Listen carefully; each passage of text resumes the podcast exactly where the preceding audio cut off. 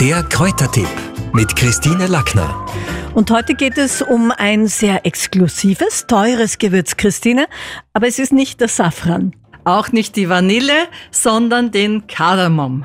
Es ist ein herrliches Gewürz. Es sind eigentlich so kleine Fruchtkapseln, die kleinen grünen Fruchtkapseln mit den Samen. Aber meistens kauft man sie ja pulverisiert. Kommen dort der Kardamom ursprünglich aus Südindien und aus Sri Lanka. Und diese Pflanze wird drei bis fünf Meter hoch hat wunderbare weißlich-gelbe Blüten. Also das würde sich schon lohnen, einmal anzuschauen. Auch im Botanischen Garten in Graz kann man es echt besichtigen.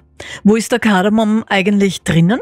Also wir kennen es im Lebkuchen, im Glühwein ist es durchaus auch, in manchen Likören ist es. Ich persönlich verwende sehr, sehr gerne die Kapseln zerkleinert im Mörser in meinen Teemischungen mit ein bisschen Zimt, mit ein bisschen Gewürznelken, ein bisschen Ingwer und diese Kombination dann mit Kardamom, das schmeckt fantastisch mit einer Spur Milch hinein. Hm, Welche Heilkräfte sind denn da versteckt? Es wirkt durch die ätherischen Öle wunderbar auf die Magenschleimhäute.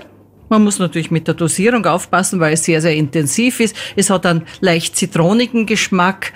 Es wirkt bei Blähungen herrlich entlastend. Aber auch, wenn man ein paar Samen in den Mund nimmt, dann wirkt es gegen Mundgeruch. Also es ist ein wunderbares Mittel wieder mal, das wir einfach aus dem Küchenkastel verwenden können. Und ein Tipp noch fürs Kochen mit dem Kardamom. Meist kauft man es eben, wie gesagt, gemahlen. Das heißt also, die ätherischen Öle können sich leicht verflüchtigen und daher unbedingt erst am Ende des ganzen Kochprozesses hinein in die Speisen geben. Sonst wäre es schade um die ätherischen Öle.